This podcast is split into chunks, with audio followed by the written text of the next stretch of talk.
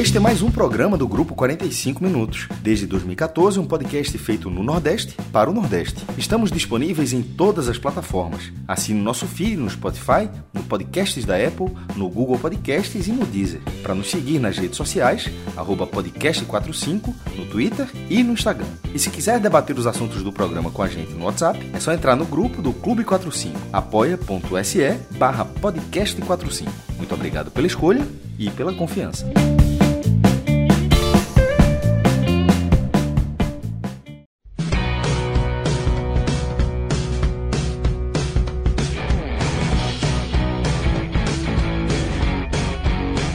Fala galera, começando mais um Telecast na área. Eu, Thiago Minhoca, estou aqui na apresentação ao lado de Iago Mendes e Léo Fontinelli, aqui para falar sobre mais um tropeço da equipe alvinegra nesta Série A. Mais um empate 0 a 0 contra o Atlético Paranaense. E aí, para explicar para a audiência, né, e para alguns também que não estão sabendo, eu estou um pouquinho com a língua presa, né? Se vocês repararem, se vocês repararem bem, vocês vão ver que eu estou com um pouquinho de língua presa. Estou usando agora um aparelho daqueles bem caros, bem caros. E, enfim, parece que eu estou recebendo um bom dinheiro agora, né? No 45 minutos. Eu estou tendo, eu tô tendo um déjà vu. Eu, eu acho que Clauber falou isso em uma live já, que estava usando o Invisalign. Algum. Clauber falou? É, eu estou usando Invisalign, não sei o quê. É o meu caso. Tô, é, o meu caso é sério? Mas eu, acho que eu vi isso em alguma live. Eu assisti a acho que assisti o telecast do Náutico, eu tava meio cochilando, mas acho que Cláudio falou a mesma coisa. É. Porque eu falei isso ontem no. no fecharam, fecharam um patrocínio aí, viu? Não, acho que não. Até porque a parcela que eu tô pagando seria maravilhosa se tivesse aí algum arroba pagando esse valor, porque não é barato mesmo, assim, não é barato mesmo.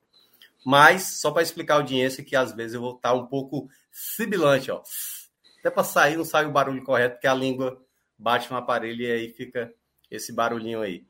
Iago Mendes, tudo bom, meu adaptação. Tudo tranquilo, Minhoca.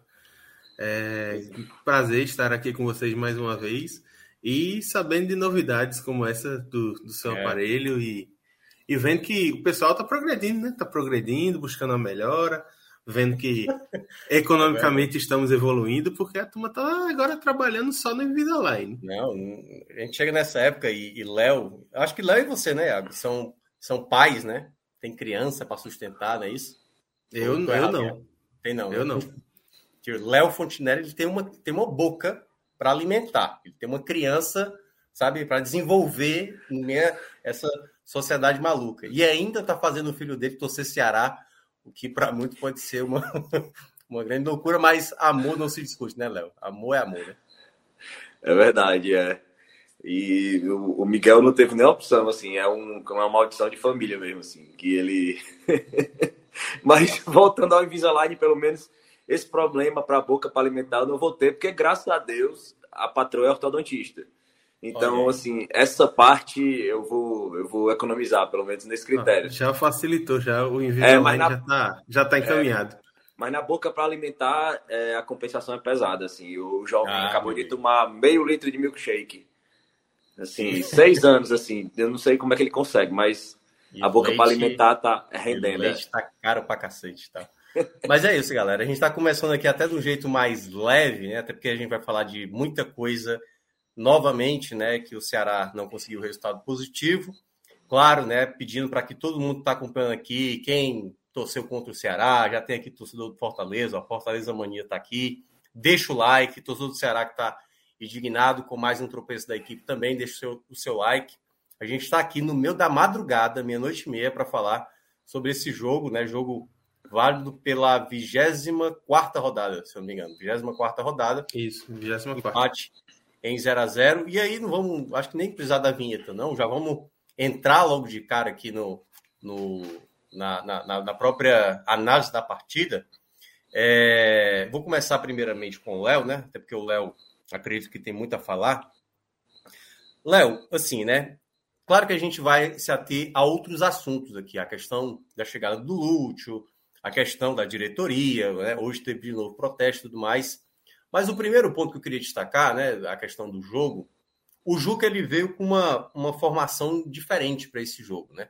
É, Luiz Otávio sentiu, né? Luiz Otávio ia fazer a dupla de zaga com o Marcos Vitor, E depois, ali com, com a lesão do Luiz Otávio no aquecimento, na chegada praticamente do estádio, é, ele optou pelo Lucas Ribeiro, o que foi já um desespero para muita gente imaginar que Lucas Ribeiro seria titular para esse duelo, tendo Messias e Lacerda ali como as outras opções que acabou, que acabou não entrando. E, de resto, ele manteve aquele mesmo padrão que ele tinha jogado no último jogo contra o Bragantino. Né? Sacou uh, o Castilho para colocar o Richardson e manteve ali as laterais mais habituais que o Ceará vem utilizando nessa temporada. Queria primeiramente que você falasse sobre a partida em si, porque, e aí, dando uma, um, um breve pontapé nessa análise. Eu senti que o Ceará foi melhor durante o jogo, mas isso era o mínimo que a gente tinha que esperar, né? Contra adversário que não via com o seu time principal, Ceará precisando vencer, esse time tinha que pelo menos mostrar que estava mais próximo de vencer do que foi realmente o resultado que acabou acontecendo, mais um empate, o 12 dessa Série A. O que é que você tem a falar do que aconteceu hoje na Arena Castelão, do que você não gostou, do que você gostou, você acha que o Ceará foi incompetente, se o Juca cometeu falhas e tal. Primeiramente, que você entrasse nessa partida, e aí, claro, depois a gente vai desdobrando nas situações que estão acontecendo com o Ceará fora de campo. Boa noite. É, boa noite, Minhoca, Iago. É, eu acho que a tônica da partida de hoje começou bem, como você bem recortou aí, pela, pela ausência do Luiz Otávio é, na escalação, sentiu no pré-jogo e o, e o Juca optou pelo Lucas Ribeiro, que eu queria muito passar um, um dia dentro do Ceará para ver o que, que o Lucas Ribeiro faz, assim, no treinamento, é, no vestiário, na chegada ao clube, de tão extraordinário que justifique a entrada dele em campo. Porque em campo ele não justificou sequer por um momento com exceção daquele gol, que não, não, não tem muita relação com a, com, a, com a, função dele, aquele gol contra o Palmeiras, um, um, lance que bem atípico.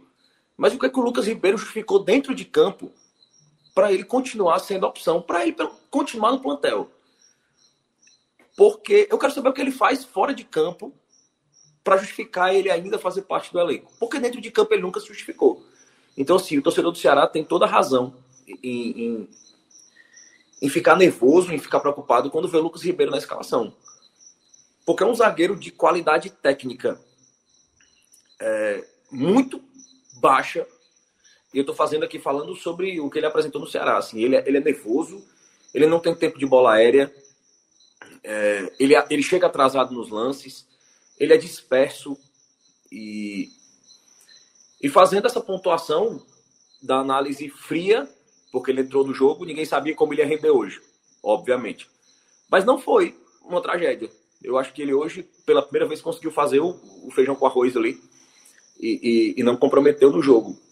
Mas o próprio recorte da partida, esse desespero de, de, de ver na escalação o Lucas Ribeiro, é reflexo de um planejamento todo, assim. E eu acho que, que depois de 11 dias sem treinador, você entrar em mais uma partida da Série A com o Juca, é, a opção dele em um jogo onde o Ceará enfrentar o, o time reserva do Atlético Paranaense, é, com outro foco em outra competição, ele optar é, em, em, deixar no banco o Guilherme Castilho, que é um cara que tem um bom passo vertical, que dá uma dinâmica de jogo importante, é, para colocar o Richardson. E outra coisa que a gente não tinha como saber, que foi muito mal na partida, é, e, e, o Ceará do Juca, ele e, foi o mesmo recorte na partida anterior, ele parece mais bem posicionado em campo do que o, o time do Marquinhos Santos. Até porque não tinha muito como piorar.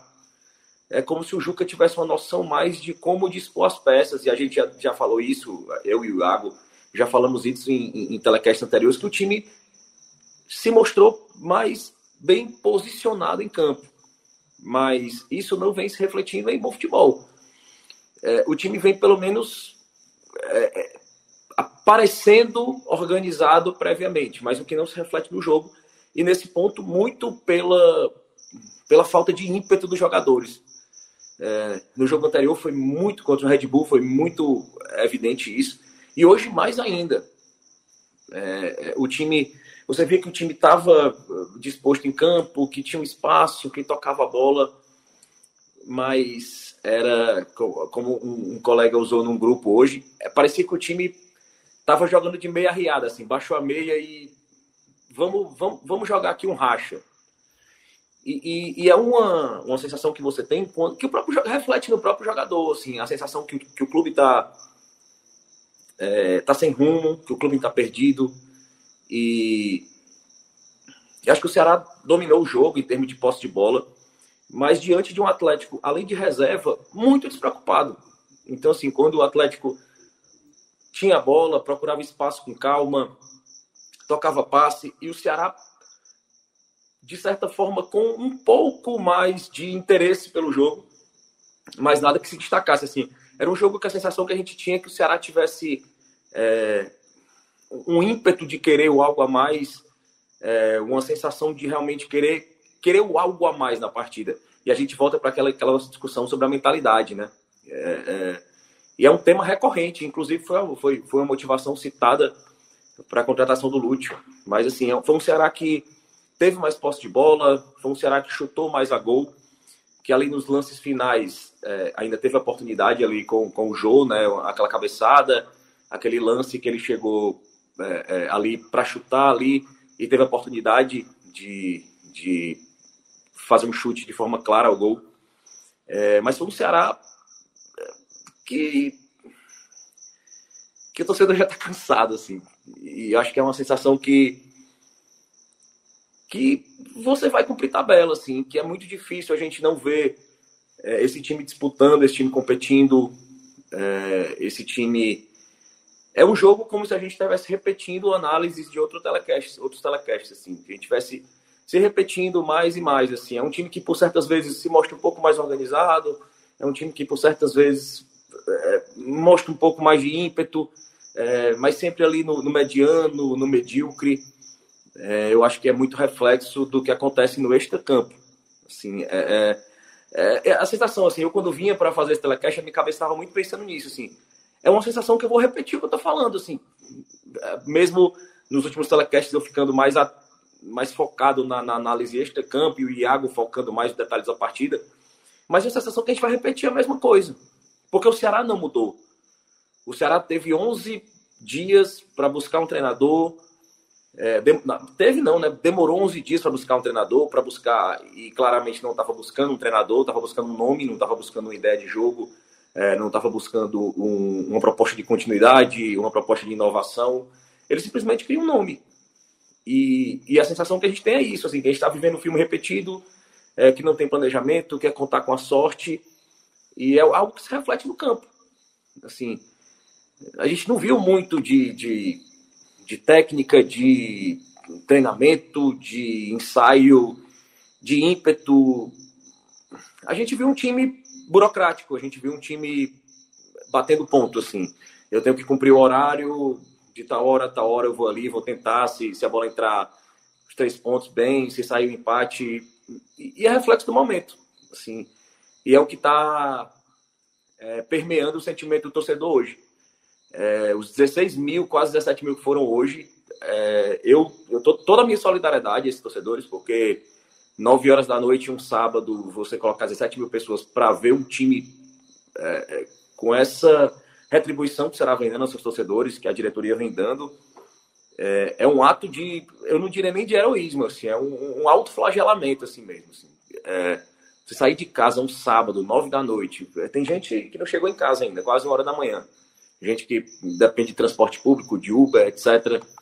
Então, é mais do mesmo, a sensação que a gente está repetindo o filme e a análise de outros telecasts, assim. Muito pouco se mudou em campo, nada se mudou fora de campo, é, com exceção de nomes, mas a mentalidade continua a mesma, e a sensação que a gente vai sangrar ponto a ponto aí até o fim, que espero que esse fim seja permanecendo na Série A. Pois é, eu acho que é, eu vou até para chamar o Iago para o debate. Eu acho que na partida de hoje deu para ver que o Ceará foi melhor do que o Atlético Paranaense, né? Como eu estava citando, assim, o Ceará tinha que ser melhor do que o Atlético Paranaense. Não tinha nem qualquer cenário, vamos lá, um cenário que você poderia meio que aceitar, se tivesse uma expulsão, mas mesmo assim você estaria falando de alguém que cometeu algum erro durante o jogo, né, de, de, alguma, de, de, alguma ocasião. Então o Ceará, Iago, ele conseguiu ser melhor. Só que aí entra o problema. Ser melhor sem conseguir transformar em resultado é um grande problema para uma equipe que vem de cinco jogos sem ganhar. Principalmente para um futebol que se cobra muito do Ceará e às vezes é até compreensivo porque o momento do Ceará é, é quase como se fosse sempre um. Você volta de novo para o pro problema que você meio que passou durante essa temporada, com eliminações, momentos que você fosse imaginar que pudesse dar o passo seguinte, você não dá o passo seguinte, você acaba dando passo para trás, aí volta de novo. Hoje eu estava no estádio, né? Estava fazendo a transmissão pela rádio, deu para ver já nos minutos finais o torcedor mandando já o presidente tomar naquele lugar, todos aqueles problemas. Mas o que é que você percebeu durante a partida que faltou para a equipe transformar, obviamente, da superioridade, porque assim, o torcedor pode achar, ah, o time jogou mal, o time não foi bem e tudo mais, mas o time foi superior ao Atlético Paranaense, porque se o Ceará jogou mal, o Atlético Paranaense jogou pior ainda. E mesmo assim, o Ceará não conseguiu fazer desse jogo, que eu até olhei aqui, foram 19 finalizações, só que quatro apenas teve realmente o rumo do gol, né? Que é o goleiro teve que defender. Então, assim, muito pouco para quem precisava de uma vitória importante para ver se trazia um cenário mais de alívio, até mesmo um trabalho que vai se iniciar na próxima, quer dizer, vai se iniciar agora na segunda-feira, né, com o, o, treinador novo, Lúcio Gonzalez, mas você tendo logo pela frente, na próxima semana, o Flamengo fora de casa. O que é que você tem a falar dessa partida, do que o Ceará apresentou e o que é que você acha que faltou para o Ceará de fato, talvez sair com um resultado positivo, ou você acha que realmente o 0 a 0 tem muito a ver com o que foi o jogo? Boa noite. Boa noite, Minhoca. Boa noite, Léo. Boa noite a todo mundo que nos escuta e nos vê. E, assim, ontem eu fiz o jogo entre Cruzeiro e Náutico. E aí foi uma coisa que eu pensei até durante o jogo algumas vezes, que é a diferença de postura e de confiança de um time que está em alta e que precisa de um resultado, como de um time que está em baixa e que não consegue mesmo dominando os adversários, conseguiu o resultado. E aí, assim, o, o Ceará, ele teve chances, ele jogou melhor, só que ele não conseguiu converter esse domínio em nem finalizações, nem finalizações perigosas, nem gol, nem nada disso. Porque se a gente for parar para analisar, a única finalização realmente perigosa do jogo foi uma finalização do Atlético Paranaense, que foi o chute do Vitor Bueno ainda na reta final do primeiro tempo. Então, assim, é, sem dúvida, o, o Ceará ele precisava ter se imposto em campo e ele, ele tentou fazer isso. Como o Léo bem disse, o time do Juca ele parece um time mais arrumado em campo, mas eu digo mais do que isso. Além de mais arrumado, ele parece ter uma ideia de jogo mais clara do que o Marquinhos Santos tinha. E aí, assim, eu, particularmente, eu vejo ele sacar o Messias é, no início de jogo e colocar o Marcos Vitor para tentar fazer com que o time tivesse uma saída, uma construção já a partir da linha de defesa. E aí ele conta com o azar de não poder contar com o Luiz Otávio e coloca o Lucas Ribeiro, que também é um cara que, como joga de volante, se ele não tem as qualidades ditas básicas para o jogar de zagueiro como posicionamento, jogo aéreo e tal, ele pelo menos ele tem uma saída de bola um pouco mais qualificada. E aí eu, eu vejo que pelo menos a tentativa do Juca foi pensando nisso, assim, não, eu vou pegar um time que é o time reserva do Atlético, que não tem, não tem uma química muito grande, os jogadores não estão acostumados a jogar juntos, e aí eu vou valorizar a posse de bola, trabalhar mais a bola e tentar, a partir desse domínio, criar chances e numa bola esporádica ir lá e fazer o gol. E aí, assim, o Ceará, ele realmente, assim, nos cinco primeiros minutos, ele começa apertando o, o Atlético no campo dele. O Atlético, ele encaixa o jogo lá a partir dos 10 e começa a tentar contra-atacar o Ceará. Mas ainda assim, o Ceará consegue ter um volume de jogo muito maior do que o Atlético, aproveitando as duas alas. O que eu vi de problema no primeiro tempo foi, eu vi o Ceará com um miolo de zaga e o meio-campo com uma marcação muito frouxa. O Atlético ele trocava passos com muita facilidade. Muito, talvez, pela falta de entrosamento dos dois zagueiros que só fizeram uma partida juntos na temporada, que foi a estreia do, do Ceará na Copa do Nordeste, ia dizer Fortaleza, veio a bronca. A turma já tá boazinha com o time, eu meto um Fortaleza e acabou, né? Mas enfim, foi a estreia do, do Ceará na Copa do Nordeste, a única vez em que Marcos Vitor e Lucas Ribeiro jogaram juntos. E aí a gente vê Richardson e Richard Coelho, que para mim não vivem as suas melhores fases no Ceará, e o Guilherme Castilho, que foi um cara que foi contratado para dar esse volume de jogo, para dar essa distribuição de bola, ser o cara da qualidade no passe, num jogo onde o Ceará precisava disso, ser sacado e ser colocado no banco. E, além de tudo isso, a gente vê o vazio que foi a grande área do Ceará durante os primeiros 45 minutos com o Matheus Peixoto. Porque eu assisti o jogo é, e eu não me recordo de ter ouvido na transmissão alguém dizer assim, ó, Matheus Peixoto tocou na bola dentro da grande área. Não lembro. Ele ainda assim ele passou 45 minutos em campo.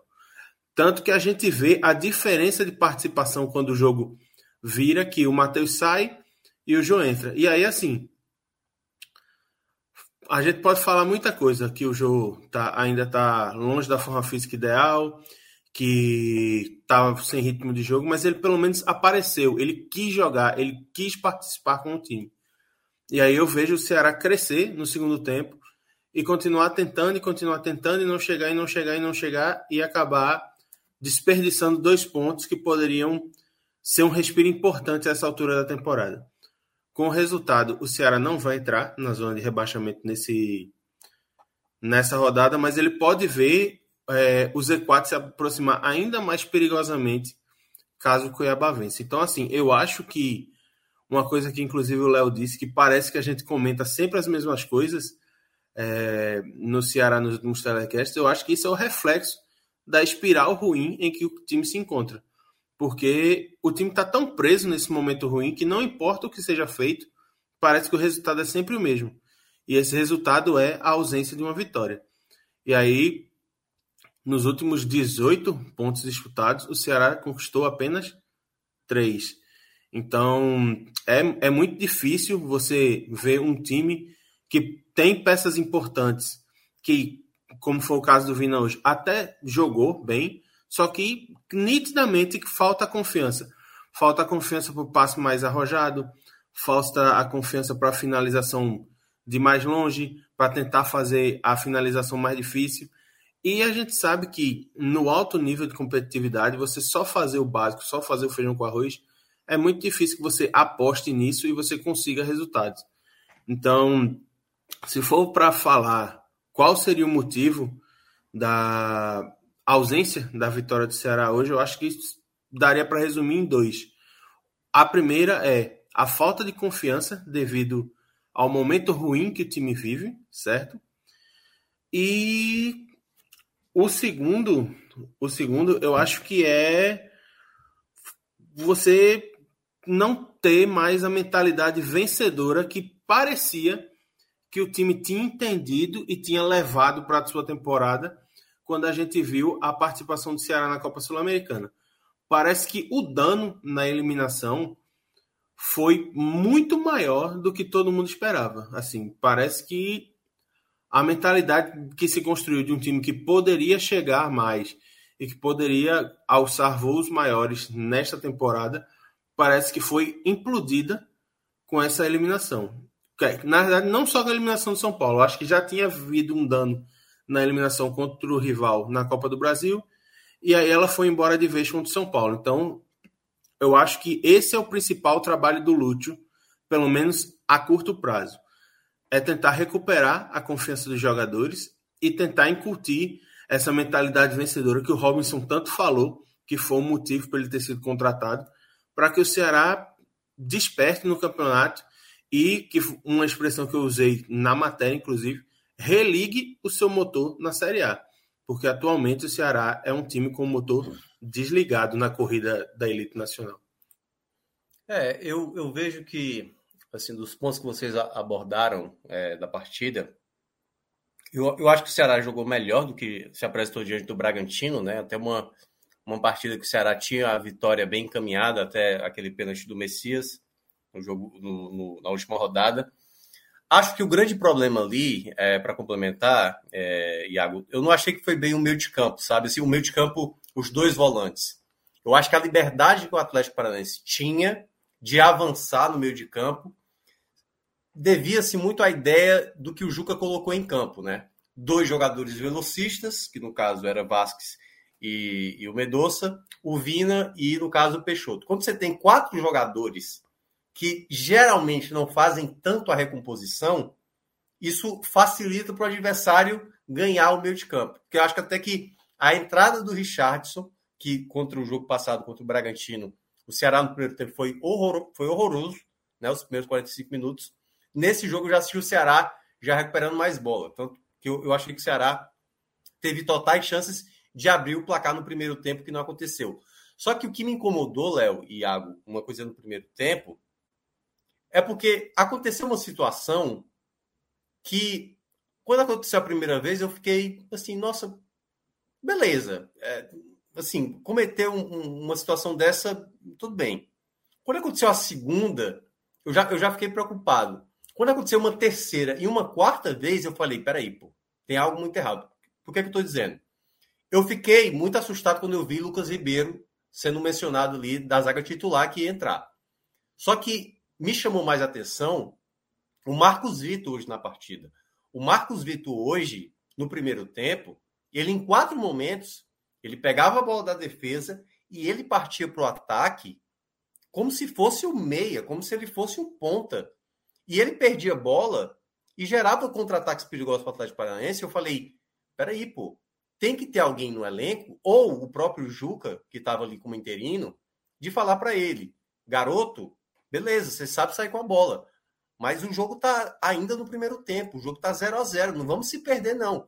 Então, quando ele fez isso na terceira vez, e aquela. A da, a da, a da quarta vez foi a mais perigosa, porque terminou com a defesa do, do João Ricardo, que foi espetacular, porque senão teria tomado um gol ali nessa jogada errada. Então, quando eu vi uma situação como essa, eu falei, cara, olha o ponto que o Ceará tá, assim, sabe?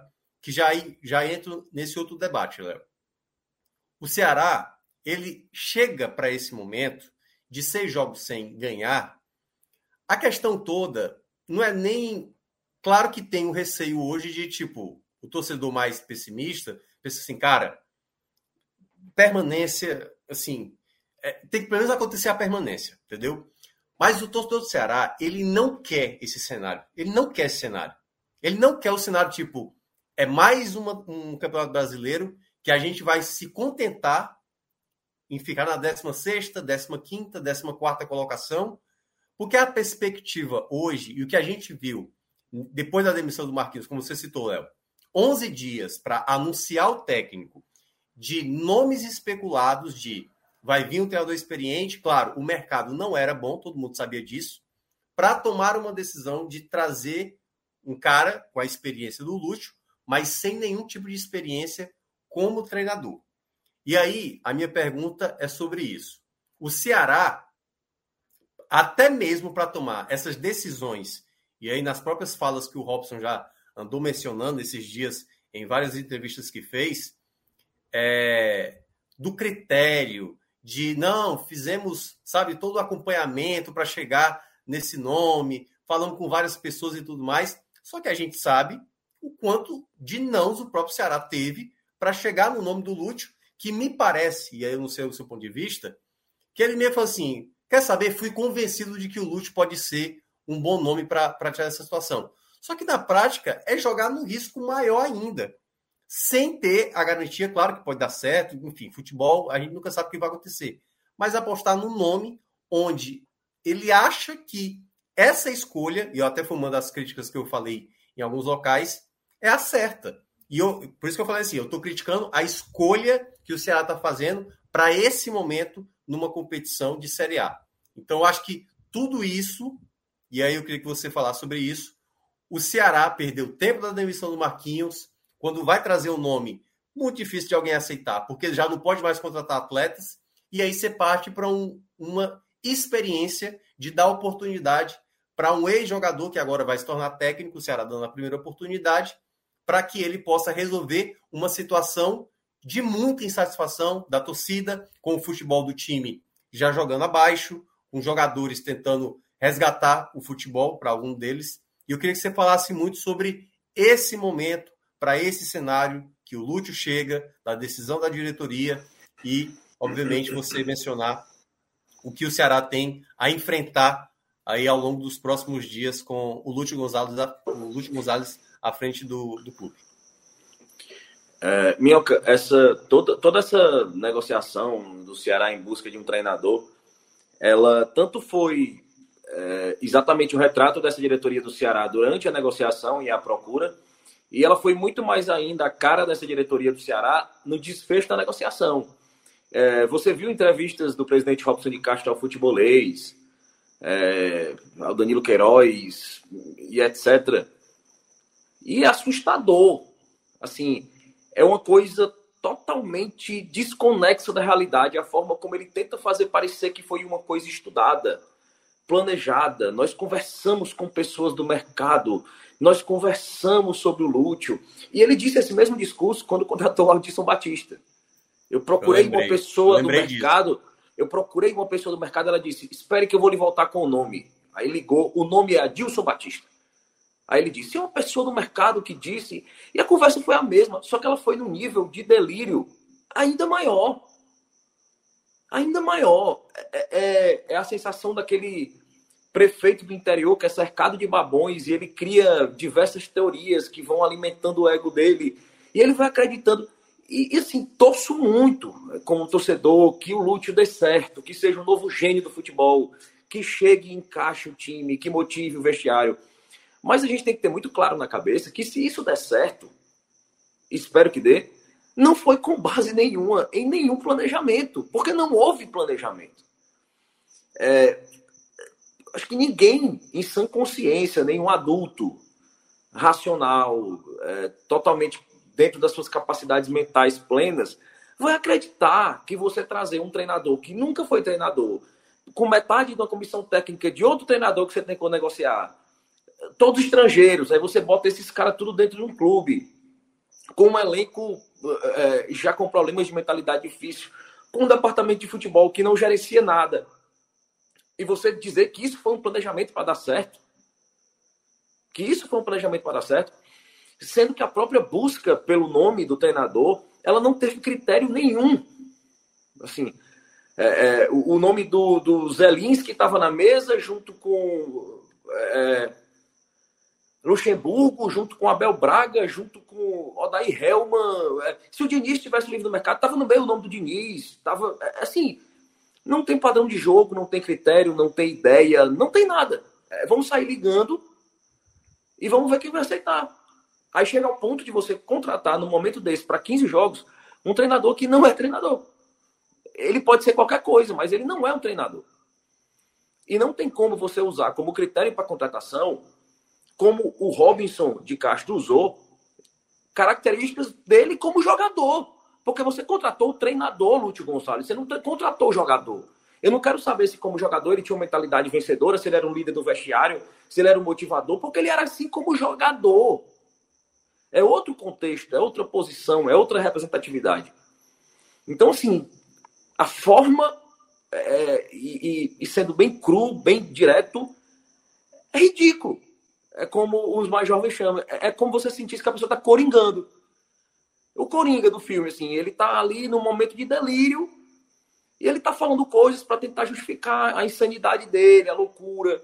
Porque não existe uma justificativa que você sente e, que da forma como ele tenta fazer parecer que foi natural, que foi planejado, que foi pensado. É o que deixa mais preocupante a torcida. Porque assim, se você chega para e diz, ó, olha, ninguém aceitou. Só ele aceitou, vamos ver no que dá. Mas não, existe uma tentativa de construir isso. É, espero muito que dê certo. Assim, é, ao que falaram, o Lute está muito motivado, e é óbvio que está motivado, porque você começar a experiência como treinador em um clube que paga em dia, que tem um elenco interessante, que, que, que você vai ganhar um valor razoável, né? É, se fala em 60 mil dólares por mês para a comissão técnica. Isso sim, ultrapassa, é, chega a 360 mil reais. Está começando na carreira. Você pega um time de Série A recebendo em dia, com estrutura para treinar. Isso é maravilhoso. É como você disser assim: você é estagiário de, de direito e você vai, vai. O que, que você vai fazer? Assim, sua primeira carreira vai ser o quê? Não, você vai ter um momento que você vai ficar como ministro do STF durante dois meses. Assim, tu vai decidir, vai julgar ganhando bem, assim, é, é, é, um, assim, é preocupante. É preocupante. Isso só deixa a gente mais é, é, perplexo diante do buraco que o Ceará está se metendo é, de planejamento. E eu até tuitei assim, assim como o Marquinhos Santos, a gente percebeu que ele já tinha acabado há muito tempo e a gente só precisava ver quanto dano ele era capaz de gerar. Essa gestão do Ceará ela já acabou há muito tempo. Assim, só, só vamos esperar para ver quanto dano ela ainda pode gerar e espero que não seja um rebaixamento para a Série B. Pois é, é eu, eu, concordo plenamente com o que você falou. Aliás, foi uma fala que eu. Assim, muitos amigos da imprensa, né? É, e assim, com respeito a todos e tal, até ponderaram, sabe, Léo, assim, em termos de. Não, vamos ver qual é, vamos esperar. Embora muita gente, eu, muitos amigos assim, da imprensa chegaram a falar assim: é um risco muito alto que o Ceará está correndo. Eu fui até mais enfático, sabe, na rádio, quando eu, eu cheguei a mencionar. Eu falei: é um erro do Ceará, é um erro do Ceará ninguém chega faltando 15 rodadas e toma uma decisão de dizer: já que eu levei tantos não, eu vou, eu vou agora buscar agora uma solução. Aquela coisa, tinha uma roleta aqui, o cara que estava girando a roleta estava dizendo: é o treinador experiente, é o treinador que joga para frente, o jogador, o treinador retranqueiro. O Ceará ele foi além. O Ceará pegou o cara da roleta, que estava girando a roleta, vem cá, vem aqui ser treinador. Já que tu conhece de todos os perfis aí, já viveu vários momentos, Pois vem para cá. Porque eu acho, e aí. A roleta, tinha, a, a, roleta tinha do 1 ao 60, o Ceará escolheu o 61. 61, tipo isso. É tipo isso mesmo. Porque o Ceará inventou praticamente uma opção que não era opção. E aí eu vou trazer o Iago para o debate. Iago, é claro que é, quando você está numa decisão complicada, no mercado sem muitas opções de treinadores que pudesse dar uma garantia ou até mesmo uma possibilidade de confiança, assim, para ah, não, o que, é que a gente pretende? Não, crescer na tabela. Realmente as opções não, não tinham tantas assim. Mas o fato de você escolher um treinador que vai começar o seu primeiro trabalho, e eu até cheguei a falar na rádio, a última vez que isso aconteceu foi em 2012, da pesquisa que eu fiz, certo? Pode ter outro, e na pesquisa que eu fiz eu acabei não identificando. Curiosamente, esse treinador era Marquinhos Santos, Marquinhos Santos, em 2012, o primeiro trabalho dele como treinador foi no Curitiba. Ele pegou também na mesma época ali do Ceará, ele pegou na 22 rodada. O time era 16 e terminou com a equipe na 13 colocação. Mas, Iago, a gente não vê muito esse cenário. Aliás, esse cenário praticamente é. Não acontece, né? Como eu citei, aconteceu em 2012 com o Curitiba. O Ceará faz essa aposta para essa situação e o que a gente mais vê para um treinador é que nem sempre ele tem o controle de tudo. Você pode ser um bom treinador e mesmo assim você ter problemas, você ser questionado. O próprio Dorival teve um determinado momento que era questionado sobre o esquema que ele jogava, sobre a formação. E aí você coloca toda essa responsabilidade em meio a tudo que o Ceará está passando nessa temporada para um treinador que, por mais que tenha total entusiasmo, por mais que tenha toda essa questão da experiência, ele vai ter que lidar com outras coisas mais, como time que ele vai colocar em campo, a maneira de jogar, é, as peças que ele vai ter que utilizar ali, as trocas, o momento da troca. Lembra que a gente falava muito do Marquinhos, né? O Marquinhos não está trocando. O Marquinhos, quando vai trocar, vai trocar os 42 e faz uma troca tripla. Tudo isso vai cair agora na responsabilidade de um ex-jogador que agora é treinador. O que é que você analisa dessa escolha do Ceará e como é que você consegue imaginar o quanto isso pode dar certo ou você acredita mesmo que a tendência mesmo é que vai dar a possibilidade maior de que isso possa dar errado? Então, Minhoca, é, sendo bem sincero, eu acho que assim, realmente eu estou muito na linha do Léo. Eu acho que o, o que o Robinson fez para contratar o Lúcio foi um tiro no escuro, certo? Porque ele vai buscar um cara. Depois de tantos nãos, ele vai buscar um cara que, assim. A gente não sabe nem o perfil de treinador que o Lúcio tem. A verdade é essa. Porque tudo bem, é, ele é formado pela escola argentina, é. tirou a licença na AFA. É, gente, é um jogador. É, rapidinho. Muita gente está se baseando numa tatuagem que ele tem do Bielsa. Então, como se Sim. ele fosse seguir a mesma linha lá do Bielsa, que é. muitos treinadores argentinos acabam se Para você ver o nível de desespero, né? Assim, pois é. análise, análise sobre o treinador do Ceará. Ele tem uma tatuagem do Bielsa. Assim. Pode ser que o estilo de jogo dele seja um bielcista, é. então ele vai jogar para ofensivo. Para você ter noção o termo correto é coringar. Tá todo mundo coringando. O quão, tá mundo... o quão no escuro tá, né, Iago? Como você tava falando. Pois é. Porque se a gente for parar para pensar, por exemplo, utilizando as duas referências que nós temos, temos uma delas que a gente não sabe nem se é verdade sobre o nome do Lúcio. O Bielsa, certo? E o Zielinski, que é o cara que o Ceará tentou contratar, não conseguiu, e os auxiliares dele chegam junto com o Lúcio. O perfil do Bielsa é um perfil muito ofensivo, de futebol arte, de querer encantar, de jogar totalmente voltado para o ataque e tentar fazer gols, fazer gols e fazer gols. O estilo do Zielinski é outro completamente diferente. Então, como é que a gente vai fazer assim? Dentro de uma comissão técnica, são dois estilos completamente diferentes, certo? O cara com quem o Lúcio foi auxiliar, que é o Alberto Valentim, que é um nome que é persona não grata para muitas das torcidas das séries A e B do, do Campeonato Brasileiro, tem outro perfil completamente diferente. Que também é diferente, todos os três que a gente citou até agora: Zielinski, Bielsa e Alberto Valentim, tem um perfil completamente diferente do que era o Marquinhos Santos. E diferente do que foi o Dorival. Então, assim, a gente não sabe nem o que gerar de expectativa no Lúcio. Porque, ah, tudo bem, ele foi contratado por ser El Comandante, como ele é conhecido no futebol argentino, por ser o cara que, dentro do campo, era quem orientava os companheiros, era quem é, dava a alma ao time quando jogava pela seleção argentina e por tantos outros clubes. Ok, isso era como jogador.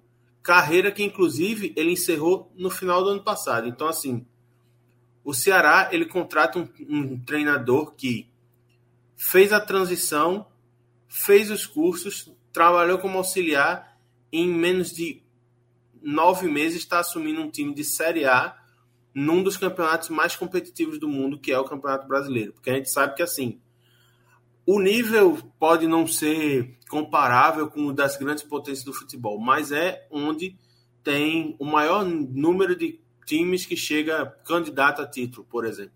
É uma coisa que muito se diz futebol brasileiro. E aí a gente pega um time que está em crise, que não pode mais contratar, que tem um extracampo horrível, com a torcida xingando o presidente do clube ao final do jogo, que inclusive foi um comentário que eu achei muito pertinente durante a transmissão, é que assim, a gente vê a torcida chiar com o técnico, chiar com o jogador. Quando ela vem chiar com o presidente, é porque tem muita coisa errada. Muita coisa errada. E não é a primeira vez que a torcida do Ceará ignora jogador, ignora treinador e vai pegar no pé diretamente do Robinson. Então, assim, o que me parece, e sobre a escolha do Lúcio, é que ele escolheu um nome para se isentar. Chegou assim, ó, eu fiz o que eu fui no mercado, eu busquei, eu criei um perfil, porque ele disse que o, o Lúcio se encaixava no perfil ao qual o Ceará estava procurando. E aí, para mim, esse argumento cai por terra quando ele procura treinadores de bases diferentes, de locais diferentes, treinadores que até nem são mais treinadores, como foi o caso do Abel Braga e do Ricardo Gomes. E aí, que perfil é esse? É um perfil que, segundo ele, é um, um cara que tem espírito vencedor e que tenha conhecimento do futebol brasileiro. O Lúcio Gonzalez era atleta no futebol brasileiro até o final do ano passado. Ele atuou três meses como auxiliar técnico aqui no Brasil, como auxiliar técnico Valentim. Ficou entre janeiro e abril. Será que ele tem um conhecimento tão vasto assim do que é necessário para um treinador no Campeonato Brasileiro? Eu acho que não.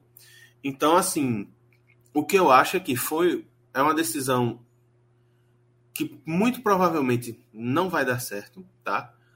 É, a, o que resta agora é torcer para que ele se encontre, consiga motivar o time e que as coisas se, se encaminhem para que o Ceará saia dessa espiral o mais rápido possível, porque se não for assim, se não for na obra do acaso, na cota do milagre, é, o filme, o cheiro do rebaixamento já começou a subir bem forte, porque é um time que não consegue reagir em campo, está à deriva e pode continuar à deriva mesmo tendo um, um treinador contratado.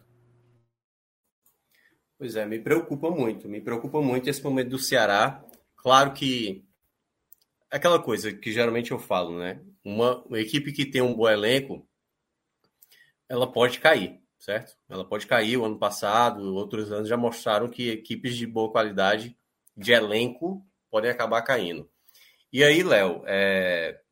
um outro ponto também, assim, eu até também vi alguns comentários que vamos lá, o ponto positivo que o Lúcio acabou demonstrando com essa, enfim, com, com, com esse acordo que acabou sendo fechado, né?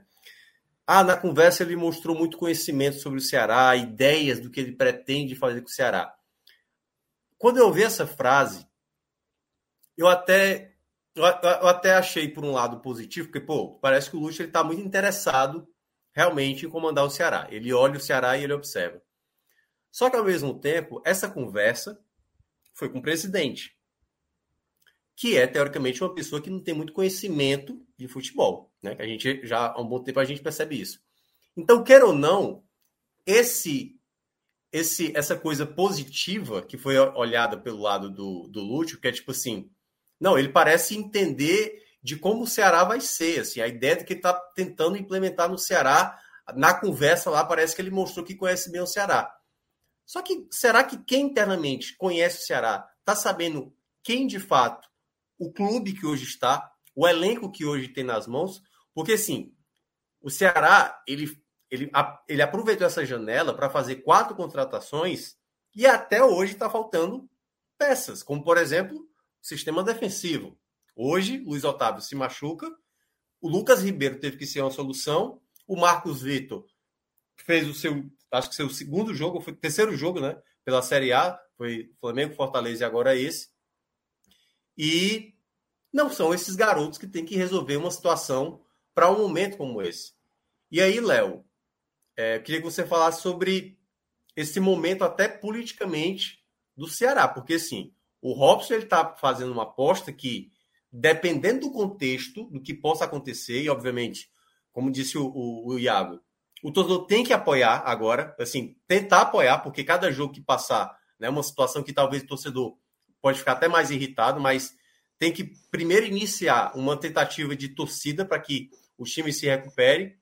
Mas essa aposta, você acredita que pode ser um momento de fim da linha, uma coisa que está se tornando insustentável de Robson de Castro ficar à frente do clube, porque o que a gente está vendo, como disse o Iago, esse ano, eu não vi nenhum treinador, nenhum jogador ser tão criticado como o presidente foi nesse ano, em termos de críticas pesadas que aconteceram da torcida perante aí. Pelo menos na minha impressão, não sei se você tem uma visão diferente. É, é, Minhoca, durante as gestões do Robson de Castro, o tom chegou a ficar elevado em vários momentos. Assim. É, nunca como agora, com cobranças formais de prestação de conta, notas fiscais de obras, é, é porque é, eu acho que a torcida do Ceará ela chegou a um nível de maturidade em termos de pacificação muito grande. Porque em outros tempos, é, é, a violência já estaria no estágio altíssimo. Porque, assim, quando se trata de torcida organizada, é, a violência parece sempre ser o primeiro recurso, quando se trata em torcida, de, de, de um termo geral. E no Ceará, que é um clube extremamente fechado, é um clube que tem dono. Assim, o Ceará hoje, eu, é eu sempre brinco, o Ceará é uma SAF onde ninguém aportou dinheiro. O Ceará é uma SAF, ele tem dono que decide unilateralmente, só ele sabe, só ele conhece, só ele decide, quem critica é afastado, só permanece quem diz sim senhor, e pessoas com cargos altíssimos no clube, e ninguém me contou, eu ouvi da boca dessas pessoas, inclusive cotadas a assumir a presidência do clube, já se apresentaram dizendo: Eu sou um soldado. Ou seja, é uma mentalidade de só, só permanece quem for submisso. E não é isso que o clube precisa. E não é isso que o clube precisa. Só que vai chegar um momento que a gente, a torcida espera há muito tempo uma, uma, uma revisão de ideias, uma, uma meia-culpa, uma autocrítica, que não existe. E vai chegar o momento que vai chegar o momento onde a violência vai ser a única forma de diálogo. Infelizmente. Infelizmente. Porque quando o clube se fecha para o seu torcedor, o seu torcedor protesta. Hoje, torcedores foram barrados com camisas escrito fora Robson de Castro. Eu posso hoje protestar contra o presidente da República, eu não posso protestar contra um presidente medíocre de um clube de futebol. Porque a polícia veda um protesto pacífico dentro do estádio. Esse torcedor, ele não entra no clube, esse torcedor ele não é ouvido, esse torcedor ele não tem voz, ele não pode tirar o seu presidente, que se apossou do clube, é proprietário do clube. Ele domina o conselho, ele domina a estrutura do clube, ele é o diretor de futebol, ele contrata, ele. É, e, e é um modelo de fracasso que vem sendo repetido. E não existe um momento de humildade onde existe, cara tá dando errado. E a gente não está pedindo nem assim, está dando errado, eu vou sair no primeiro momento. Como era, isso era para ter feito há muito tempo atrás, ter sido feito há muito tempo atrás. É, tá dando errado, vamos tentar mudar. Mas é uma falta de senso crítico, assim, tá dando errado, mas eu vou bater a cabeça para provar que eu tô certo. E, e, e, a sensação que a gente tem é que ele não quer mais fazer dar certo. Ele quer provar que ele estava certo. Então eu vou insistir no meu erro até em algum momento dar certo. E como eu já falei em outros momentos, hoje a gente já considera a Copa do Nordeste 2020 uma obra do acaso. A gente não considera um fruto de um planejamento, foi uma obra do acaso. A gestão do Ceará é medíocre desde a gestão Ralf de Castro começou. E ela não tem uma revisão, uma autocrítica, uma mudança de planejamento. Ele simplesmente é do meu jeito e vai ser do meu jeito até eu terminar o mandato. Aliás, o mando... Léo, rapidinho. Só destacando que a gente está falando aqui da questão esportiva, a questão do futebol masculino, até porque a gente. Depois a gente vai até falar da questão do futebol feminino, que chegou na final né, do, da A2. Mas assim, o que a gente está tá batendo na tecla, até porque desde 2018 para cá, a gente não viu uma evolução na parte do departamento de futebol masculino. O que o time não consegue trazer pessoas, e aí eu concordo bem com você, é uma coisa muito centrada no Robson, ele não consegue trazer pessoas, e parece que não, não haver também, né, Léo, o contraditório e quando eu digo contraditório, é tipo assim: se ele está pensando uma coisa, alguém com mais especialidade e com mais conhecimento para mostrar para ele: olha, por esse caminho não dá certo, meu amigo. Aí é, é, é, é, é apostar errado, porque os problemas de contratações de Rodrigão, não sei o quê, ainda está ocasionando no Dentinho, entendeu? Nesses caras que, a, que chegam para cá, que é basicamente uma um, é um, a, mesma, a mesma linha de trabalho de, de outros de outras temporadas passadas. Então, é seguindo o mesmo Vem problema. dando errado, eu vou dando errado e vou continuar insistindo. E vou, e vou continuar no mesmo problema, né? Eu acho que, só para dar, dar uma ilustração de como essas apostas têm dado errado, é, o Ceará hoje ele tem cinco centroavantes no elenco, certo? Três foram contratados esse ano e nenhum deu solução. O jogo, tudo bem, agora está no primeiro jogo e tal, mas a solução não foi o Zé Roberto, que todo mundo pintou como solução quando chegou, e não foi o Matheus Peixoto, que assim, até por spoiler, vai ser um dos piores em campo de novo. Mas assim, parece que o modo da, dire... o modo da diretoria trabalhar é eu vou fazer. Se não der certo, aí eu tento de novo. E eu tento de novo e eu tento de novo. E isso onera o clube, isso gera desgaste e até onde isso vai parar, entendeu? Porque agora, por exemplo, chegou um treinador, beleza e tal, mas o Ceará já tá com a no pescoço, se não der certo, como é que vai fazer? Como é que vai fazer para tentar de novo?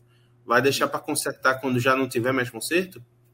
É e difícil. É bom lembrar, e é bom lembrar que o Zé Roberto, né, Léo, ele já veio naquela situação assim, já que tá difícil encontrar o camisa 9, eu vou anunciar o nome para ver se o pessoal para a grita, entendeu?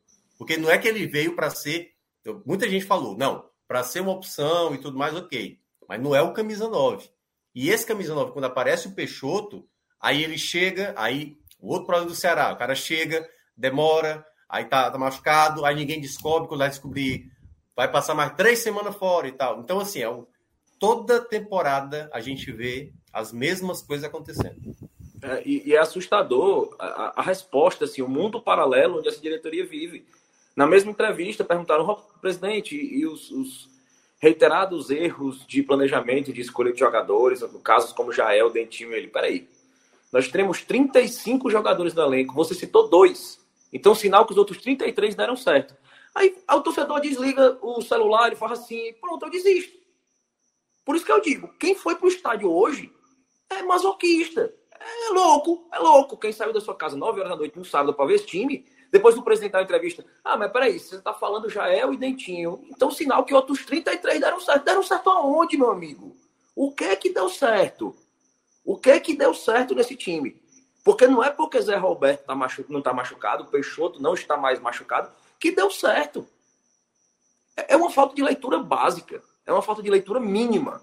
A gente não está exigindo uma leitura aprofundada, não. E chegou aí o torcedor não tem mais o que fazer. Não tem mais o que fazer. E a sensação é essa, que, que o tom vai subir até a violência ser o único remédio. Infelizmente. Infelizmente. Infelizmente. Porque começaram a espalhar outdoors pela cidade, é, começaram a fazer cobranças mais incisivas. Eu acho que é um direito.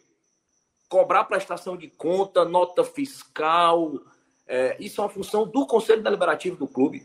E é outro motivo, porque algumas provocações que o Conselho Deliberativo fez ao presidente foram engavetadas e o presidente é obrigado a responder essas, essas provocações. É, pedido de explicações sobre contratações, sobre gastos do clube. Então, quando o chefe do executivo simplesmente se acha no direito de receber uma provocação de um dos poderes do clube e gavetar, eu não respondo ele, é porque ele se sente dono. Então, que ele faça um aporte para comprar a SAF do Ceará. Que ele abra mão do seu patrimônio, eu vou comprar a SAF do Ceará. O que não pode ele agir como se fosse um dono, um acionista majoritário do clube, sem que para isso ele faça um aporte. É uma SAF pão com ovo, assim. O cara escolhe, eu sou dono do clube, eu vou mexer os poderes do clube, eu faço uma panelinha, eu dou um cargo para um, dou um cargo para outro, eu não aporto dinheiro e o clube gera conforme a minha vontade. Eu provoco milhões de torcedores, eu afronto eles com decisões, com contratações e reitero isso publicamente. Então, assim, eu acho que o Ceará, nesse momento, está no momento mais crucial dessa gestão. Essa gestão ela já acabou. É como eu falei, resta saber quanto dano ela ainda vai causar por vaidade, por excesso de ego, porque ela já acabou. Ela é incompetente, ela é medíocre, ela é incapaz, ela não entende de futebol. Os títulos que aconteceram, os poucos títulos que aconteceram e os poucos momentos de, de, de vitória nesse período foram obras do acaso não foram frutos de planejamento, foram encaixe de modelo de jogo, encaixe de treinador. A campanha sul-americana foi encaixe do Dorival, deu certo. É, a Copa Nordeste foi um momento de pandemia atípico. O Guto lá encaixou o time ganhou uma Copa atípica. Estadual nem conto. Então, assim, é um gestor que vai conviver pelo resto da vida com a mágoa, a, a mancha de ser o, o, o, presidente do Ceará, que pegou o seu time superior ao rival em todos os números e vai entregar abaixo em todos os números. Ele vai entregar o Ceará. E por isso que eu digo, repito, Robson de Castro é o maior tricolor vivo hoje no estado do Ceará. O maior tricolor hoje, que faz, fez mais serviços prestados ao Fortaleza Esporte Clube, chama-se Robson de Castro. E ele vai viver pelo resto da vida se ele realmente for torcedor do Ceará, que eu acredito que seja, ele vai viver pelo resto da vida com essa mancha na biografia dele. Porque não é possível que por ego, por vaidade, não existe um momento. Não deu para mim. Eu fracassei. Eu fracassei. E entendo o momento que é o momento dele sair do clube. Ele não conseguiu. Ele diminuiu o clube. E com ele, e com ele, levou junto a biografia de um presidente que ficaria para a história como o presidente que mudou o Ceará, que foi Evandro Leitão. Evandro Leitão, nesse último momento, e falo como uma pessoa que tinha Evandro Leitão como ídolo. E eu já citei em outros momentos. A minha monografia de conclusão de curso de direito, uma das dedicatórias foi ao presidente Evandro Leitão. Eu tinha como realmente um admirador enorme do Evandro Leitão. E hoje, para mim, ele manchou a biografia dele dentro do Ceará. Ele diminuiu, ele saiu minúsculo do Ceará. Por ser um presidente do Conselho Deliberativo omisso, e que naquele momento de caos sentou naquela mesa, naquela entrevista coletiva lá do presidente Robson de Castro, avalizando essa gestão fracassada, fracassada, egocêntrica e sem qualquer milímetro de autocrítica. É, eu acho que esse é um ponto que eu, que eu, eu tendo a concordar, Léo, mas é mais por conta disso, de para fazer futebol não é fácil, não é fácil mesmo, assim. O próprio Atlético Paranaense, né, que a gente sempre cita, que foi o adversário de hoje, e que muitos tentam se espelhar, o Atlético Paranaense tem dificuldades. Assim, a, a torcida hoje do Atlético Paranaense está criticando o Filipão. Ah, o time joga retranqueiro e os caras não querem ver o time retranqueiro jogando dentro de casa. Todo clube passa passa por dificuldades, certo? Só que nesse ano especificamente, né, Léo, eu acho que se torna quase como aquela situação em que o Robson sai mais danificado de todo esse período de à frente do Ceará. Porque assim, até nas negociações todas. E essa do técnico, esses 11 dias que ele foi só se desgastando, se desgastando, se desgastando. E cadê o técnico? Não, apareceu o nome. E nada, e nada, e nada. Aí a gente viu o caso do Romero, o caso do Galhardo. Aí, até mesmo na contratação do. Eu estava conversando com o Horácio, ele que me deu carona para voltar para casa. Eu fiquei pensando, cara, quando fechou agora com o Castilho, foi até de certa parte, até uma vontade do jogador, né? Do, do próprio Castilho, de tipo, não, o Cuiabá tá me oferecendo mais, mas eu queria mesmo pro Ceará, de uma certa forma. Então, ah, mas o Ceará cobriu, o Ceará cobriu não, isso, isso, em mais isso. de 2 milhões. Isso, mas o que eu estou dizendo é o seguinte: talvez em qualquer outra situação, é, se você tivesse pessoas dentro do clube que pudessem negociar para, por exemplo, o caso lá do, do, do Zelinski. Ele estava inclinado a aceitar a proposta do Ceará, ele queria possivelmente até pegar um clube da Liga Brasileira. Só que aí foi lá o Verão e conseguiu convencer a ficar. Eu fico na dúvida se fosse o contrário essa situação, sabe? Se o Ceará fosse o, exatamente o, o, o Estudiantes, aparecesse a proposta e aí o Ceará conseguiria convencer o treinador a continuar sabe assim, a ter essa situação? Porque eu acho que também falta isso, sabe? Porque o Ceará, ele oferece, ele tem uma estrutura, mas ao mesmo tempo parece que ele não tem um projeto. Ele não tem uma, um norte, que é tipo assim, a gente vai seguir aqui o trabalho. Se perder o treinador, como perdeu o Dorival, a gente uma vai trazer um treinador futebol, que né? consiga manter uma linha de trabalho parecida, sabe? Ou até mesmo se for fazer um algo diferente, não vai sair, sabe, daquela coisa Pronto, a, pronto, resumindo, é a mentalidade. Porque passa treinador ali no Atlético Paranaense, até mesmo Alberto Valentim foi campeão, pô. Numa coisa surreal. Então, assim, é uma situação que vai passando ao longo das temporadas e internamente o Ceará não vai fazendo uma autocrítica de tipo, cara, não tem pessoas especializadas aqui para fazer algo diferente. Ou um treinador, ou um, um diretor de futebol, ou um, um líder dentro de campo porque se falava também isso, a torcida falava. Tá faltando até o jogador, no momento de uma eliminação, o Ceará, Léo, às vezes, quando tem eliminações como essa, coloca um jogador que não tem nada a ver com a eliminação. Acho que foi esse ano, né? Colocou o Lima para participar de uma coletiva, o Lima nem bateu o pênalti, pô. Então, assim, esses momentos que vai fugindo, não vai se olhando no espelho de reconhecer o problema, só quando tem uma, uma, uma futura eliminação de novo, de maneira mais vexatória, uma situação, aí vem todo mundo, coletiva. A coletiva absurda, só, só interrompendo, minha, você citou o Horácio, a coletiva absurda, pós-jogo contra o São Paulo, eliminação. Na quinta pergunta, foram perguntadas a eliminação é. absurda contra o São Paulo nos pênaltis. Na quinta pergunta, a primeira pergunta foi assim: Richardson, como é que você está se sentindo em relação à disputa de posição com o Castilho? Aí você, você eu não sei, assim, o que você diz assim, é. eu tô, assim, você se acha assim, eu tô ficando doido? Porque, assim, acabou de acontecer uma eliminação dos pênaltis, mais uma eliminação, um trauma, a torcida indignada. Aí Ninguém a pergunta, a público, disputa de posição. É, a, a, quinta pergunta, a quinta pergunta foi sobre o jogo de, de, de da eliminação de São Paulo, entendeu? Só se falava no clássico. Só se falava no clássico, assim, é, é, é, um, é um universo muito paralelo, assim, o Ceará hoje, assim. Pois é. Mas é isso. Então, assim, é claro que a gente vai ter muita coisa a falar. Vai começar né, o trabalho agora do Lúcio Gonzalez. Obviamente, resta a torcida torcer né, pelo sucesso dele. mas né, é uma situação muito delicada. Eu, eu acredito que essas questões do Ceará é muito mais, não é uma questão de treinador, às vezes de elenco, passa muito, claro, são responsáveis também, até porque fazem parte do clube, mas internamente, para você ter essa mudança né, de, de rumo, você precisa mostrar uma evolução de coisas internas, de processos internos que às vezes ficam sempre se repetindo. Então, antes da gente ir para os destaques, é, vamos chamar a Bet Nacional, que nós estamos, to... oh. estamos só piorando a cada, cada tempo que passa. Deu ruim Mas, ó, perdemos só 15 reais, viu? De ontem para hoje. Só 15. é um progresso já. Faz é um progresso. Era 305, agora é 290. Eu acho que a gente, cara, a gente tá numa sequência de derrotas que. Nem o Náutico. Nem o Náutico tá conseguindo. O Náutico, nas últimas 10 partidas, ganhou uma.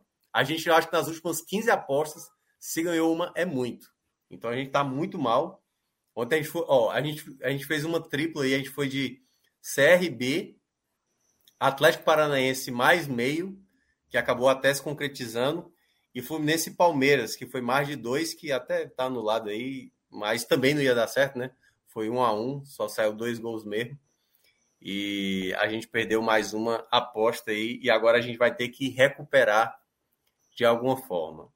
É, vocês têm alguma sugestão de porque é o seguinte, se a gente vai fazer uma dupla, uma tripla, a chance maior de dar, de dar erro, certo?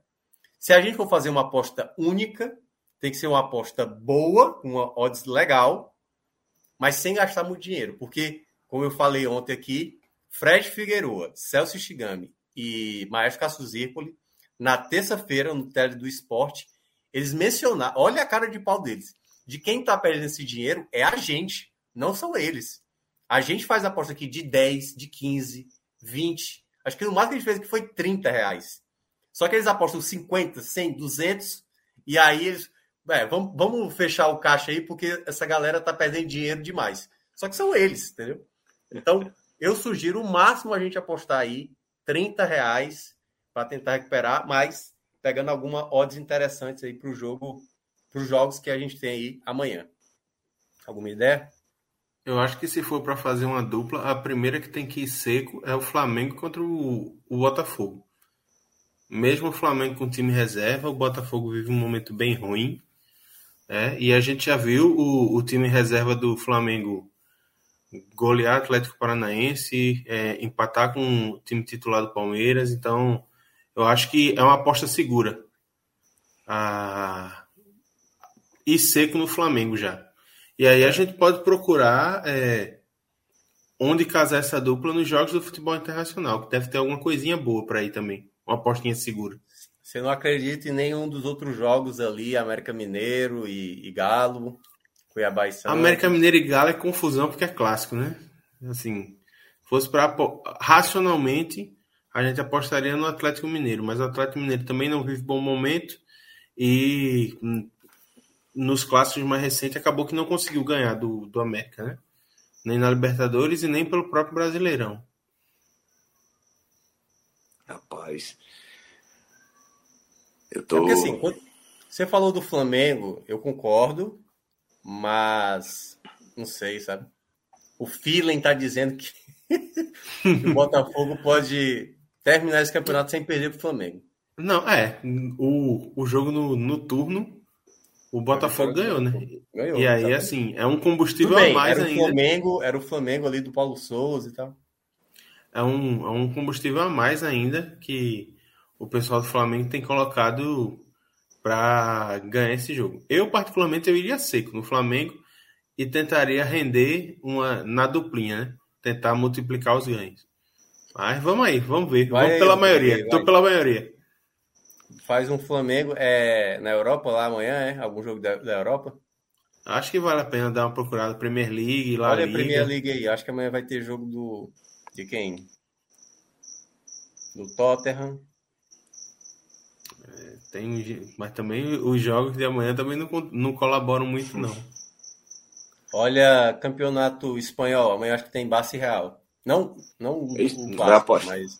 Ah, Rapaz, acaba apostar no Barça e Real. É, é com essa, com essa faca, com essa corda no pescoço aí. Pô, mas tá muito baixo do, do Barcelona. É. Talvez valesse a pena se a gente fizesse Barcelona e Real Madrid e aí partisse para tripla. É 271. É, não, ainda fica muito baixo. Fica baixo, né? O ideal seria pegar acima de 3 aí a odds. É. Vendo campeonato francês para ver se tem jogo do, do PSG. Não, o PSG amanhã deve ter 1,02. PSG e Mônaco. Opa, não é? Mas tá baixo, tá baixo. Tá, tá baixo. O Mônaco tá tão mal assim pra botar 1,19, pô. Eu acho que, assim, o problema não é o Mônaco, eu acho que é o PSG, porque três jogos, três vitórias, os caras fizeram 17 gols. Virou, é, mas virou time não de pegou, videogame. Não pegou meu time de peso, pô. Vai pegar agora o Mônaco. Ah, pegou o Lille, meteu 7x1 no Lille. Lille que foi time de Champions League na temporada passada. Ó, tem aqui uma, uma dica, eu não sei. O Emerson Pé tá dizendo que é, é bom ir no Marcélia, mas é fora de casa contra o Nice. Sei, sei não, hein?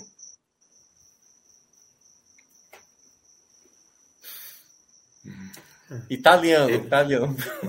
Vamos Peregrinação. Rapaz, eu, não Peregrinação. Vou, eu, não vou, eu não vou meter minha mão nessa confusão, não, viu? Ah... Tô torcendo por vocês aí, tô torcendo por vocês. Ó, tem a Atalanta contra o Elas Verona. E tem o ó, Napoli. Fiorentina, é... ó, Fiorentina do Arthur Cabral. Aliás, é contra o Napoli, né? Pô, aí é chato. Napoli é líder do campeonato, né? Aí é. Aí é Agora. É... Aí, aí, eu, eu iria, eu iria no Napoli. Então bota aí, vai, Napoli aí, vai. Mas aí tira. Vai, vai fazer a quádrupla mesmo? Vamos, vamos lá, pô. A gente vai perder pouco. Bora. Mas vamos usar quanto aí? Vamos botar, não, 30, 30 vai. vai 20, 20, é, 20, 20. Bota 20. 20. Bota 20 aí, pronto. Aí. E aí eu vou, eu vou utilizar 10 reais para fazer uma aposta seca. Bota lá a Série A de novo, Brasileirão. Eu vou botar 10, 10 no Santos contra o Cuiabá. Acho que 3 e 10 tá bom aí.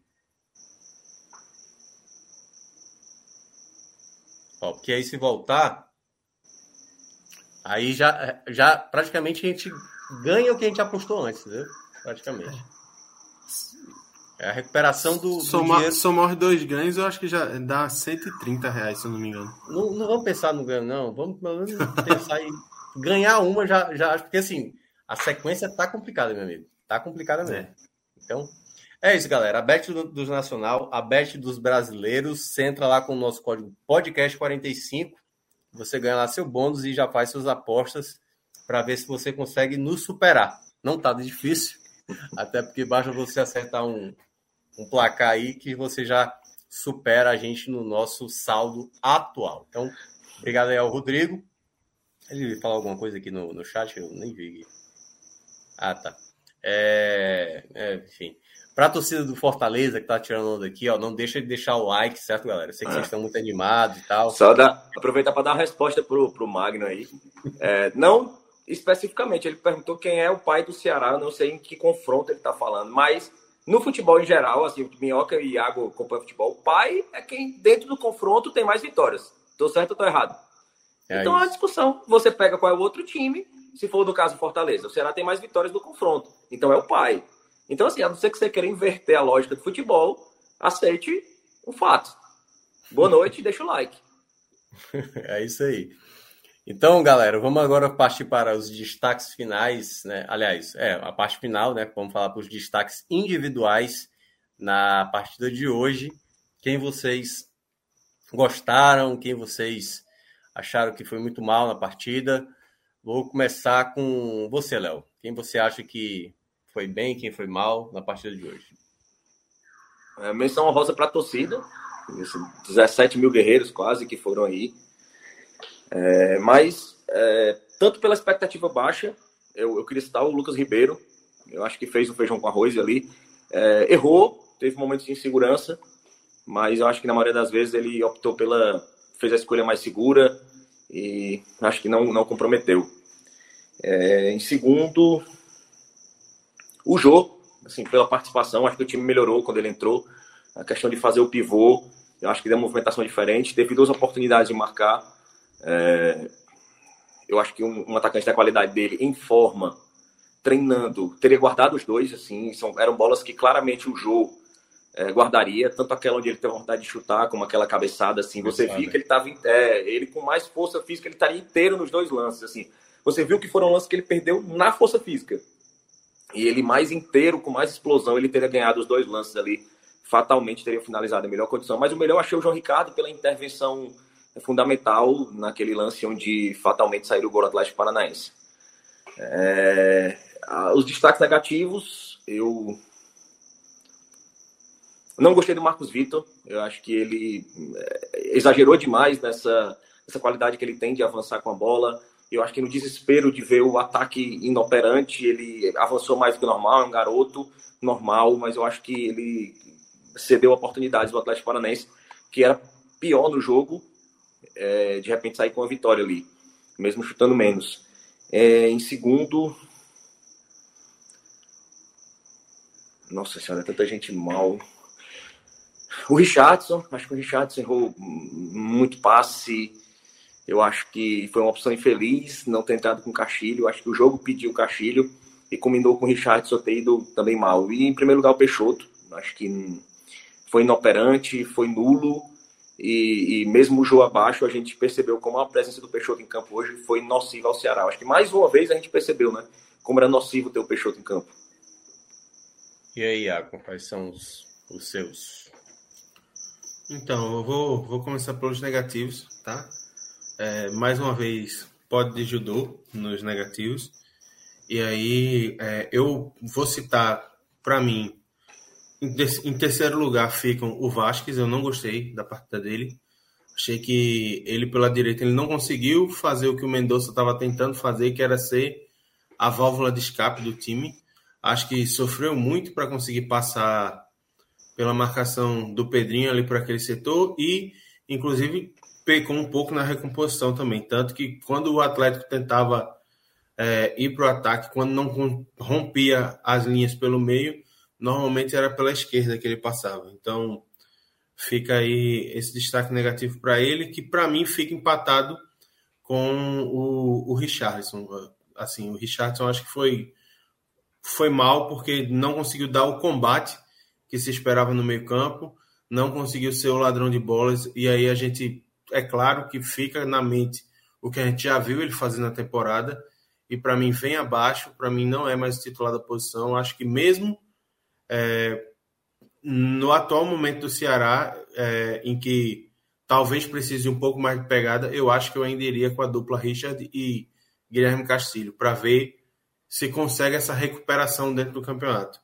Em segundo lugar fica o Marcos Vitor, porque realmente, assim, muitas decisões erradas, inseguro, parecendo nervoso, tentando carregar a bola mais do que necessário.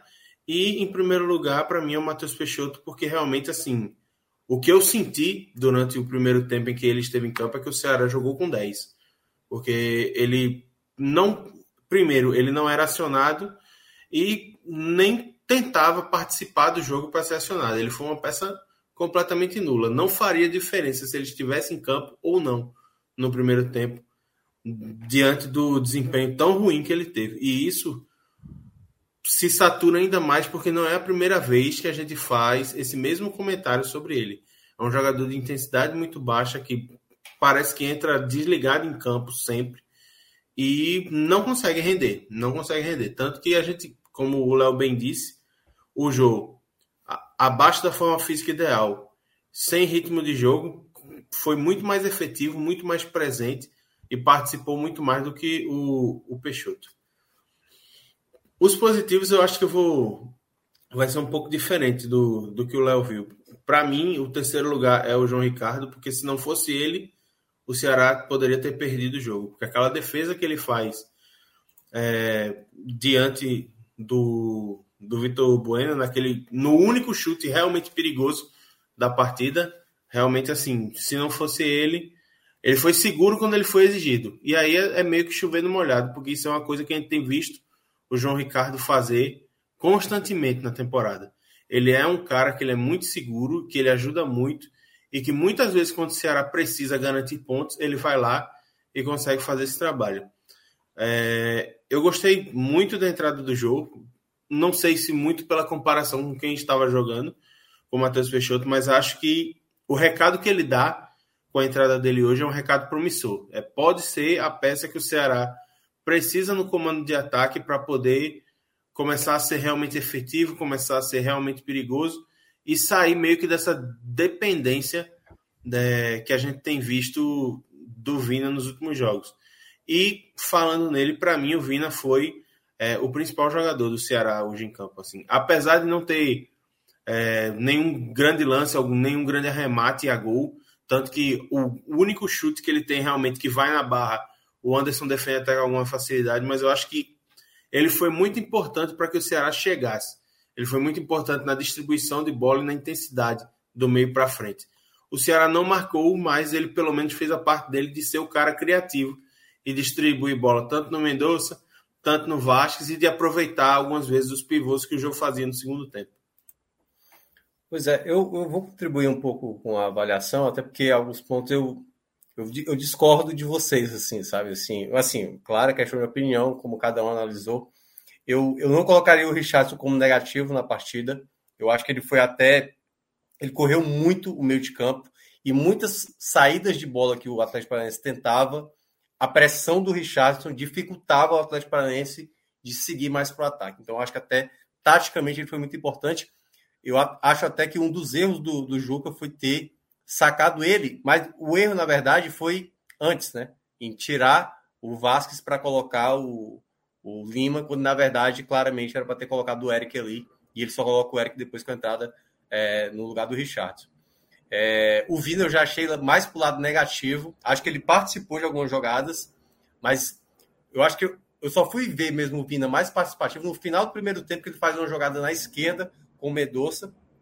E as bolas paradas do Vina foi assim que me saltou mais aos olhos, assim, em termos gerais no jogo. Eu, na partida mesmo eu senti ele errando demais, ele tentava dar toque de primeira, aí errava passe, quando poderia pensar mais, teve muita jogada de possibilidade de contra-ataque que eu acho que ele errou, prendia a bola demais às vezes, então acho que eu não gostei muito do, do jogo do Vina. Mas o, do, dos pódios que vocês fizeram, o único que eu tiraria mesmo seria o Richard, assim.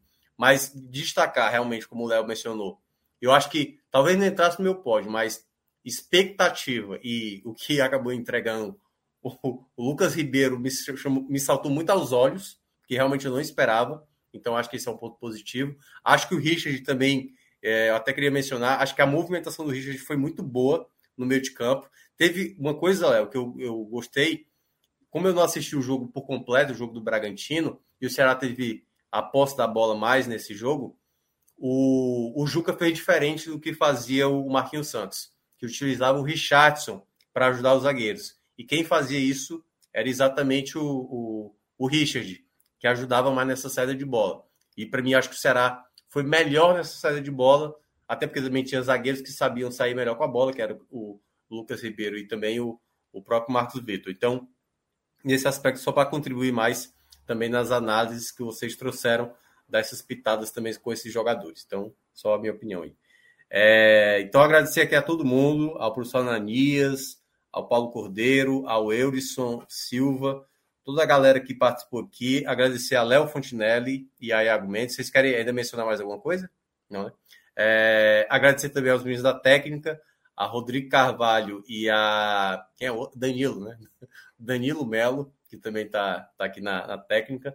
E, obviamente, desejar a todos uma boa madrugada, né? Que já estão na madrugada. Amanhã, dois mais, é, amanhã a gente vai ter três jogos para analisar: o jogo do Bahia, o jogo do Fortaleza e o jogo do Vitória na Série C, tentando voltar para a Série B. E, claro, sem, é, com vocês aqui, tentando contribuir. Ah, lembrou bem aqui o crítico de futebol formado no Brasfoot 2003, grande nome, aliás. Falado da final, né? O Ceará Feminino chegou na final da 2, vai fazer a final que ainda vai sair, né? O adversário é o ba... Não, saiu, né? É o ba... Não, o Bahia... Ah, o Bahia jogou, eu não vi o resultado. O Bahia jogou hoje, estava perdendo quando eu vi. Não sei é, se. Era, é... era Bahia Atlético Paranaense. Eu tinha visto então... o começo do jogo do Ceará, que a Anaísa tinha feito gol. Grande Anaísa, assim, tá há muito tempo no Ceará, uma figura super representativa nesse projeto do, do futebol feminino do Ceará. Parabenizar as meninas, assim, o Erivelton, treinador. É, o Ceará vem batendo na trave há muito tempo. Ela, esse ano eles conseguiram, elas conseguiram acesso e estão na final aí buscando o título é, brasileiro aí da, da Série A2. Então, torci muito pelas meninas. Hoje elas venceram o Real Ariquemes, né? Conseguiram a classificação. E não vi, não vi quem foi o, quem foi o adversário da final. É, eu errado aqui. É, eu vi que eu vi que o Bahia estava, eu vi que o Bahia tava perdendo, se eu não me engano, Deixa mas eu ver aqui, peraí, rapidinho. É, feminino, feminino, a gente tem. É o Atlético, ó, disseram que era o Atlético. Atlético Paranaense, é, passou nos pênaltis. Passou nos pênaltis. É, e aí a gente vai ter aí a final do feminino, grande trabalho do Erivelto, né, Léo? E do Boiadeiro também na comissão técnica. Boiadeiro também, assistente dele. E parabéns para as meninas, quem sabe aí, um título realmente vão estar na primeira divisão, como a gente falou aqui também na semana passada, né? Então, um belo trabalho, parabéns realmente para as meninas. E claro, a gente torce para que no próximo ano consigam também apresentar um bom trabalho. Acho que não teve o dedo do homem lá, não, sabe? Acho que o homem não. Teve não, não teve deu, não, teve não. Não deu pitaco lá, não. Teve não, teve não, teve não. Graças a Deus. Tudo que é. ele não mexe o dedo dá certo. É, exatamente. Futsal, tudo que ele não mexe o dedo dá certo. Mas é isso. Obrigado, galera. Então, até amanhã ou até uma próxima, quando você acompanhar. Até mais. Obrigado. Valeu.